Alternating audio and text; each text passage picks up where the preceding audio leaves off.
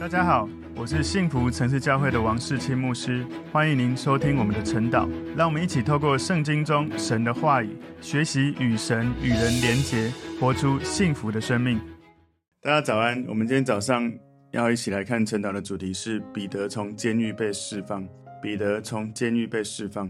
我们默想的经文在使徒行传十二章第三到第十九节。我们先一起来祷告。结束，我们谢谢你透过今天使徒行传的经文。让我们看到，当一个宣教的人遇到困境的时候，神你是如何来保护，如何来拯救？求主帮助我们知道，如果我们是当事人，我们如何依靠你？也求主教导，在当时教会为彼得祷告的过程，神如何来施行拯救，施行你的大能，让我们有这样的敏锐度，知道神你掌权，你带领。感谢耶稣，求主带领我们今天以下的时间，让我们更多从你的话语认识你的心意。奉耶稣基督的名祷告，阿门。好，今天的主题是彼得从监狱被释放。默想经文从使徒行传十二章三到十九节。他见犹太人喜欢这事，又去捉拿彼得。那时正是除酵的日子，希律拿了彼得，收在监里，交付四班兵丁看守，每班四个人。意思要在逾越节后把他提出来，当着百姓办他。于是彼得被囚在监里，教会却为他切切的祷告神。希律将要提他出来的前一夜，彼得被两条铁链锁着，睡在两个兵丁当中，看守的人也在门外看守。忽然有主的一个使者站在旁边，屋里有光照耀，天使拍彼得的肋旁，拍醒了他，说：“快快起来！”那铁链就从他手上脱落下来。天使对他说：“束上带子，穿上鞋。”他就那样做。天使又说：“披上外衣，跟着我来。”彼得就出来跟着他。不知道天使所做是真的，只当见了异象。过了第一层、第二层监牢，就来到临街的铁门，那门自己开了。他们出来走过一条街，天使便离开他去了。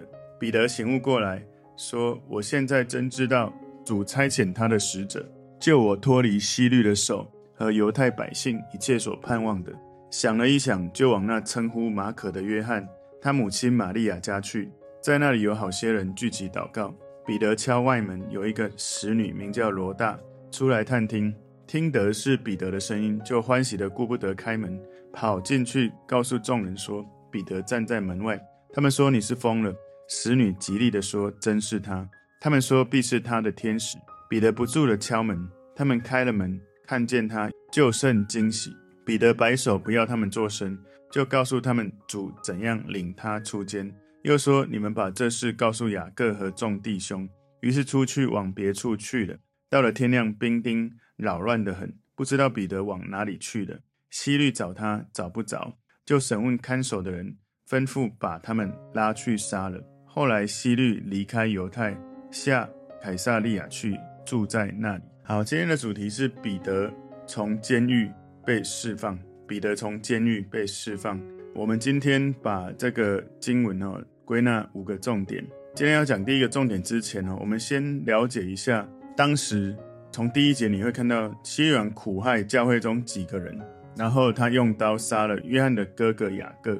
所以这个是前情提要哦，就是西王他当时苦害了这些。教会的人的时候，是为了他的政治声望，所以有许多不喜欢基督徒的这些公民们，他们感觉到很开心，所以他开始在政治上是被欢迎的。所以有一些政治人物，他们就乐意来破坏基督徒，因为要得到大家的这个欢迎。所以我们就来看到第三节这里开始。所以今天的主题，彼得从监狱被释放，我们归纳五个重点。第一个重点是希利王监禁彼得。所以在所以在使徒行传十二章第三节这里说，他见犹太人喜欢这事，又去捉拿彼得。那时正是除酵的日子。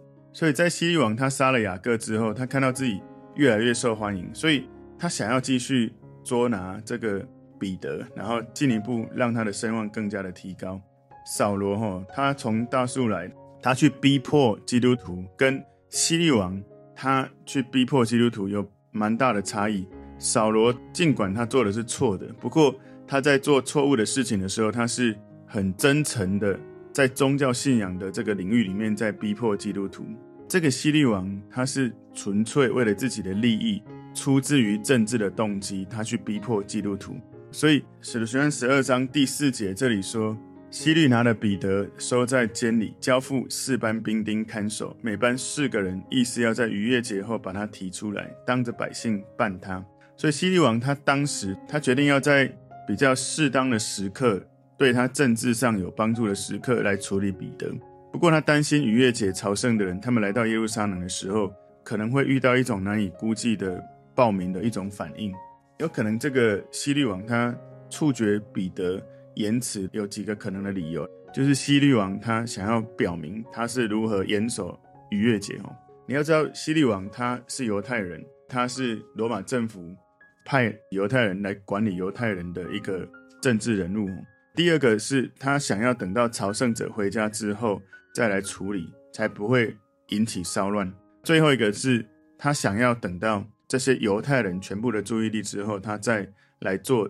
想一想，这是政治秀嘛？让更多支持他的犹太人看到他做了这件犹太人很开心的事情。所以刚前面有讲哦，如果你是彼得，可能你要去思考一下，彼得是随时会被砍头的，随时会死在监狱的。当时他交付四班兵丁看守彼得。你知道彼得他曾经跟其他的使徒在一起被关的时候，很神秘的从监狱里面逃脱出来。在使徒行传第五章里面，十七到二十一节，请大家有空可以自己看哦。希律王这个时候，他特别选派加倍的兵丁，高度的防守彼得。一般来说，囚犯呢，他手铐可能在晚上睡觉的时候跟另外一个士兵靠在一起就够了。但是呢，希律王用一种更特殊的预防的措施，就是彼得的两侧都有一个士兵，然后他两个手腕都被另外一个士兵跟他的手铐住。所以总共有四个兵丁守着彼得，把他跟两个兵丁靠在一起，那又增加了两个兵丁在他旁边，所以这是一个更加加倍的防守，就是两个兵丁跟他靠，两个兵丁在牢房外面看守，所以这个是加倍防守。所以你可以思考一下，如果你是彼得，你在这样子加倍被防守，随时会被砍头，你可能会有什么心情？有时候我们在看圣经的时候，除了看前后文去。更多体会经文的意思，有时候我们也可以用我们的感受去体会一下，体会当时的时空情境，感受一下。你越有进入那个时空情境的感受的时候，你越能够去体会当时发生的事情。第二个重点是教会为彼得祈祷，教会为彼得祈祷。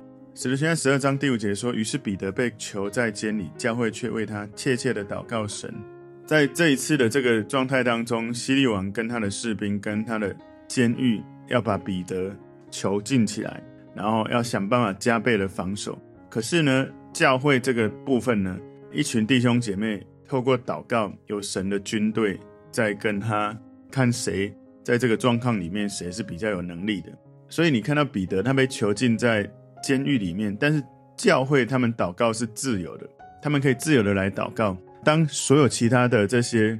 我们觉得遇到困难、遇到困境，好像门被关起来的时候，每一个基督徒有一个自由，就是你可以祷告，让天堂的门打开，让神透过我们的祷告进到那一些我们觉得很困难的地方。我曾经在一个地区宣教，也遇到类似的情境的时候，我就传一个简讯给我的家人，就是 P R A Y Pray，然后教会也知道我们一个团队遇到了一些比较危险的状态，然后。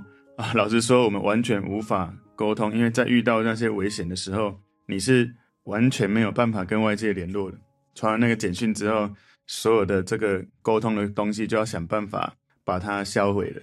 我感谢主，因为当我们遇到一些困难的时候，我们自己在情境当中要祷告，我们记得要支持我们的人也在为我们祷告，所以教会却为他切切的祷告神。这个切切有非常的迫切、非常的急切的意思。所以从字面上看起来，这个词“切切”这个描绘的图画，好像人们极尽可能的，他们要做一件事情，有一个好像是你的身体、你的肌肉伸展到极致的这种感觉，你想要去尽所能的来做这件事情，也就是非常非常的迫切。你可以想象一下，耶稣在克西马尼园，他在跟天父祷告的时候，老实说，我刚开始信主，看到耶稣在克西马尼园跟天父祷告是如此的痛苦，我还蛮惊讶的。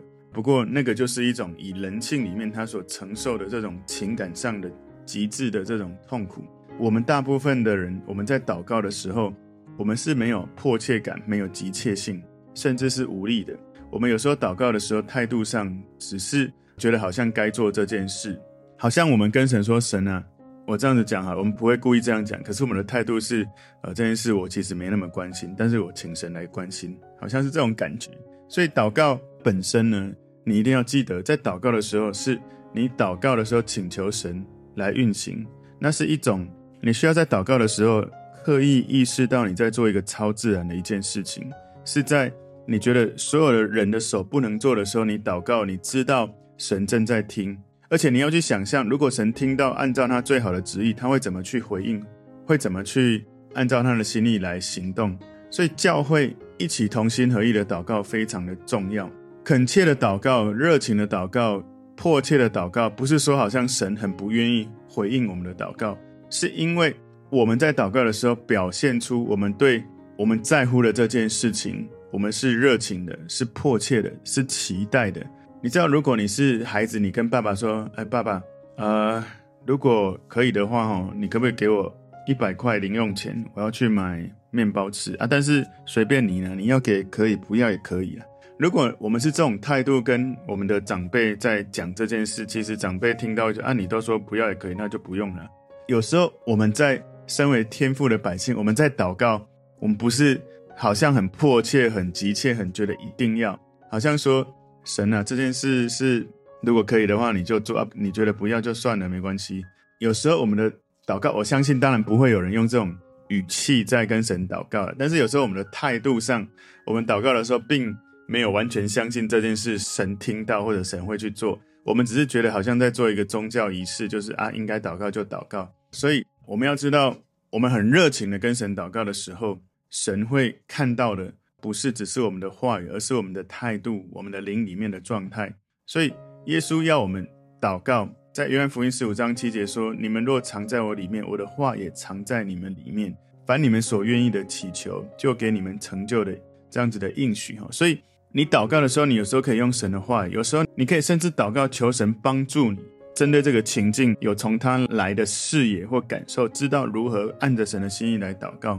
所以教会同心合一的祷告会触动神的心。我们求主帮助我们。当教会有祷告会的时候，我真的鼓励大家，你参加祷告会不要用你自己的主观意识，觉得教会应该这样，应该那样，怎么会这样，怎么会那样，而是祷告会是要凝聚我们在灵里面，不管用什么形式，不管你在现场，你在线上，不管你在任何的状态，你跟教会同心合意祷告的时候，我们正在凝聚我们的心，求神。看见我们同心合意，想要看见这件事成就，所以我真的鼓励大家，祷告的重要性可能都比你想象的还要重要，非常非常的多。我真的鼓励大家，当我们有一起祷告的机会的时候，我们一起同心合意来祷告。所以每个月第一周，我们礼拜天下午会有祷告会，那有时候我们会有 soaking 的祷告会。我真的鼓励大家，尽可能可以的时候，把这个时间安排出来，一起来祷告，因为。教会的复兴是从一群同心合意祷告的人一起在教会祷告开始。今天第三个重点，神派天使拯救彼得。神派天使拯救彼得，在使徒行传十二章第六节说，西律将要提他出来的前一夜，彼得被两条铁链锁着，睡在两个兵丁当中，看守的人也在门外看守。所以彼得他睡在两个兵丁当中哦，你从经文里面看不出来他有焦虑的状态，他有。挣扎，他有痛苦没有？然后他在要被提出来行刑的前一天晚上，他睡得很好。我在猜是这样，因为看起来是这样子哦。所以他被两条铁链锁着，两个兵丁一人一边，铁链锁在他两个手上。然后外面看守的人也在门外看守。所以这个链条、兵丁、监狱的门，如果他锁住了神使用的这个门徒，这个神派来的使者。神的天使来了，不管什么东西锁住神使用的人，也锁不住的。所以他来的时候，这个彼得就从天使带着他去经历了这个很奇妙的、完全的脱离这些状态。所以使徒行传十二章七节到九节这里说：忽然有主的一个使者站在旁边，屋里有光照耀，天使拍彼得的肋旁，拍醒了他，说：“快快起来！”那铁链就从他手上脱落下来。这完全是一个超自然的神迹哦。所以当时这个天使来到监狱里面，然后把彼得手上的链条就弄脱落下来。我还蛮好奇，当时发生这件事的时候，旁边两个兵丁，他们手上的链条不知道是什么状态，他们应该会感觉到有旁边的两个链条掉下来的感觉。可是我在猜，可能他们也睡着了。使徒行传第十二章八到九节说，天使对他说：“束上带子，穿上鞋。”他就那样做。天使又说：“披上外衣，跟着我来。”彼得就出来跟着他，不知道天使所做的是真的，只当见了异象。所以彼得在不知道发生什么状况之下，他顺服了当时天使在做的事情。神透过天使在拯救他。所以我们自己需要有这种敏锐度，就是当我们遇到这种超自然神迹的时候，我们真的需要有足够的敏锐度，知道神他在一些困难的情境当中正在做一些事情。有时候我们自己的好奇或者是疑惑大过神他要动工带领我们的事情，我们会迟疑，我们会犹豫，我们就没办法去回应当时的状态。所以你平常每一天在读经祷告，在亲近神、聆听神，在训练你的敏锐度。当你遇到特别的情境的时候，你能否敏锐？圣灵在那个情境，他在对你说什么？我自己常常在传福音的场合，我会遇到一些挑战，或是遇到一些困难，或是遇到一些我从来没有想到遇到的事。我常常，因为我们平常在训练聆听神，在灵修的过程，比较已经有一些习惯，知道神会怎么跟我们回应。所以我有很多次在那个第一时间，当有人质疑福音工作的时候，当遇到挑战的时候，当遇到危险的时候，那一刻就在考验着你平常从神听见神对你说话的时候，这个很重要的一件事。因为我有太多次的机会，当遇到这种情境的时候，我转向神问神：神啊，怎么办？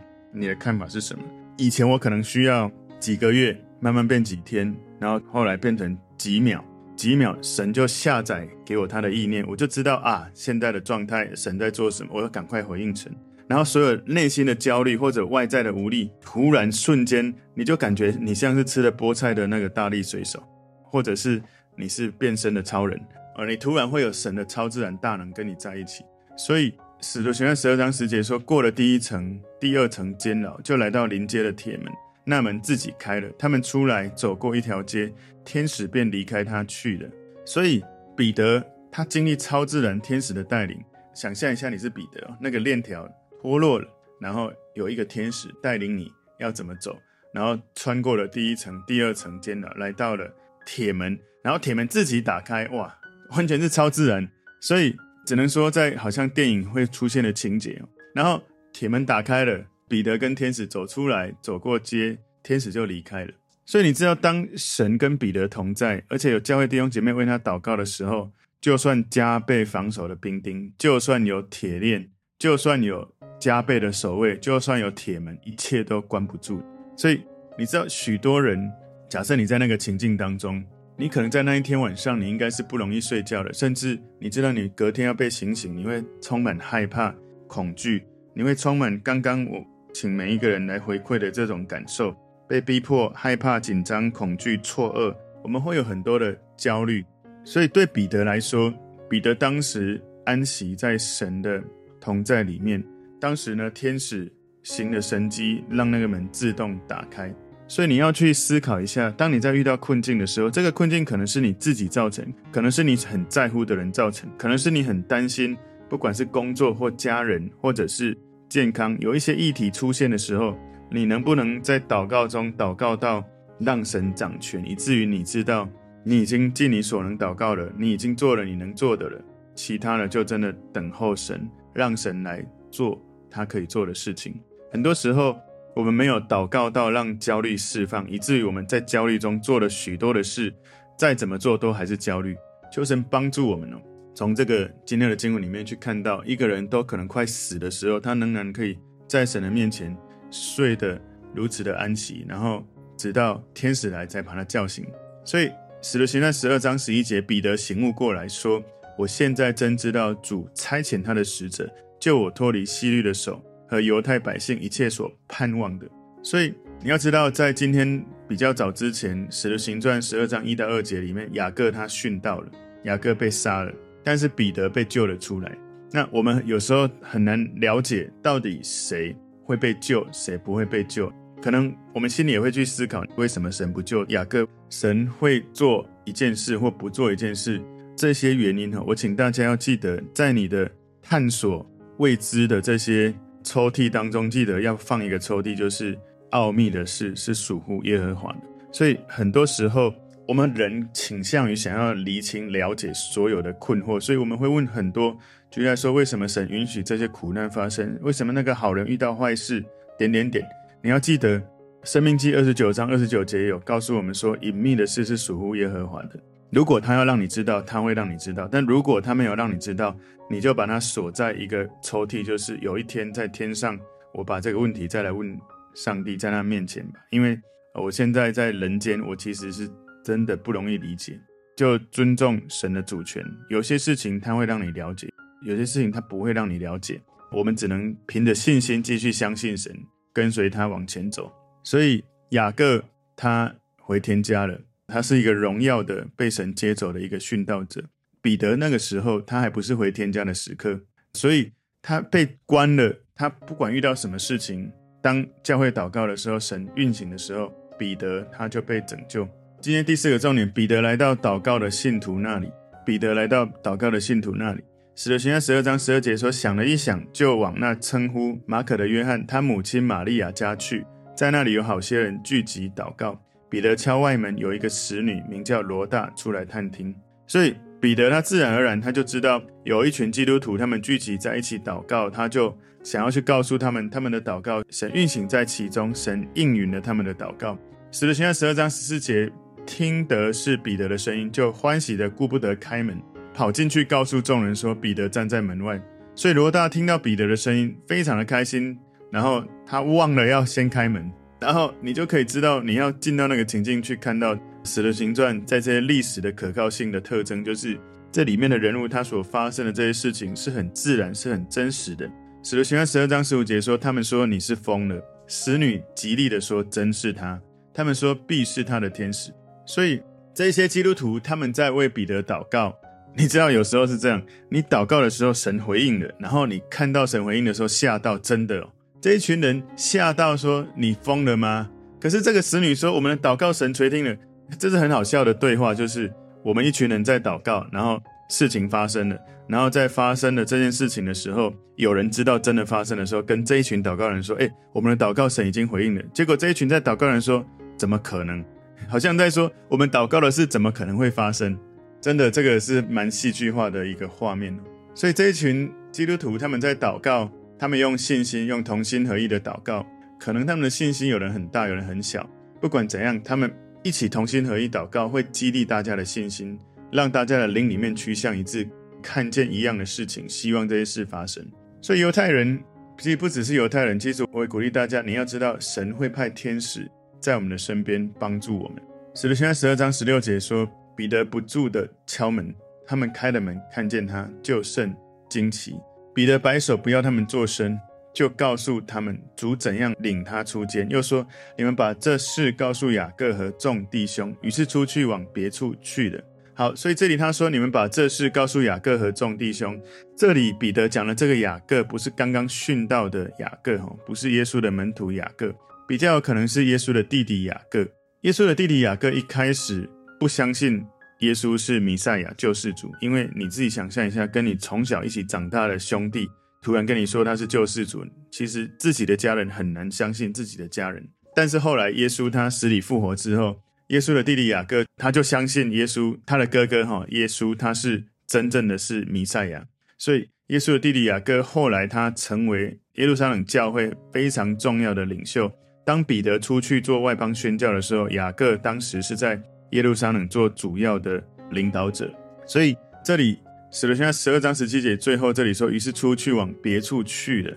路加在使徒行传第十二章这里，彼得最后一次提到哈，后来彼得在安提亚遇到保罗，在加拉太书第二章十一到十四节里面说，后来基法，基法就是彼得，到了安提亚，因他有可责之处，我就当面抵挡他。从雅各那里来的人未到已先，他和外邦人一同吃饭，及至他们来到，他因怕奉割礼的人，就退去与外邦人隔开了。其余的犹太人也都随着他装甲，甚至连巴拿巴也随伙装甲。但我一看见他们行得不正，与福音的真理不合，就在众人面前对基法说：“你既是犹太人，若随外邦人行事，不随犹太人行事，怎么还勉强外邦人随犹太人呢？”在这里是彼得在安提亚教会那个地方遇见保罗，然后呢，其实当时彼得跟保罗他们在传福音给外邦的这些外邦人的时候，你知道当时犹太人是不跟外邦人一起吃饭的。可是因为他们为了要传福音给外邦人，其实保罗是比较早能够去开放他的心。保罗他也是犹太人中的犹太人，可是他已经被神触摸、被改变。所以当时保罗跟彼得他们一群人，包含巴拿巴，有犹太人有外邦人一起在吃饭的时候，从雅各那里来的人，当时雅各就是在耶路撒冷。在教会里面当领导者，所以雅各那里来的人从耶路撒冷派人来，要来到那个地方跟他们在一起的时候，彼得、巴拿巴、其他的犹太人跟这些外邦人在一起吃饭的人，赶快退开，不跟外邦人在一起，因为怕从雅各那里来的这些人看到会回去告诉雅各，可能会有一些冲突。保罗直接的、公开的去指责说：“你是犹太人，你如果……”随着外邦人行事，不随着犹太人行事，你怎么能够勉强外邦人来随犹太人？哦所以这个是另外我请大家来去了解哈。今天彼得从监狱被释放，第五个重点，看守彼得的士兵被处决。使徒行十二章十八节，到了天亮，兵丁扰乱得很，不知道彼得往哪里去了。所以圣经里面很轻描淡写的陈述，兵丁扰乱得很，你可以想象一下那个混乱的状况。西律王他当时希望能够去处理彼得，好让在政治上的因素他可以被欢迎。然后西律王他看待这个囚犯非常的认真，想要好好的严加看守。结果竟然他加倍防守还被逃走，他当然会非常的愤怒。你如果是西律王，会觉得超尴尬、超羞愧，而且非常的生气。为什么加倍防守？这个兵丁到底在干嘛？为什么没有把他顾好？使徒行传十二章十九节，希律找他找不着，就审问看守的人，吩咐把他们拉去杀了。后来希律离开犹太，下凯撒利亚去住在那里。所以按照惯例，看守的人失职是要被处死。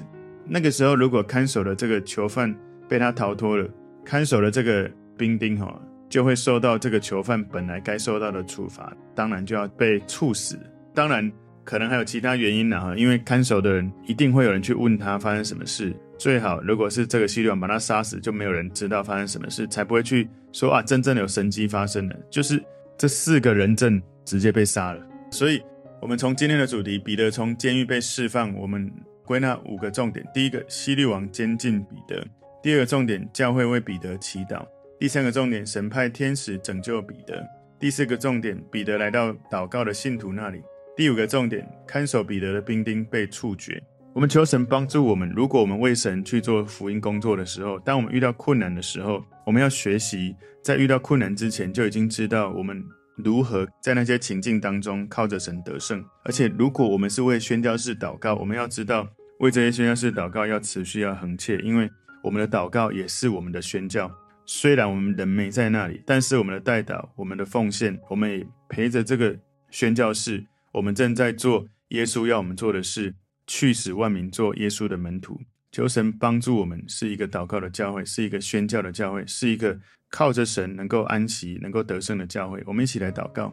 主，我谢谢你透过今天使徒行传第十二章，帮助我们能够看到、能够明白，在遇到困境的时候，我们知道神你的使者会保护、会拯救。也求主帮助我们提升灵里面的敏锐度，跟你有美好的连结。在遇到困难的时候、危险的时候。我们知道你掌权，感谢主，奉耶稣基督的名祷告，阿门。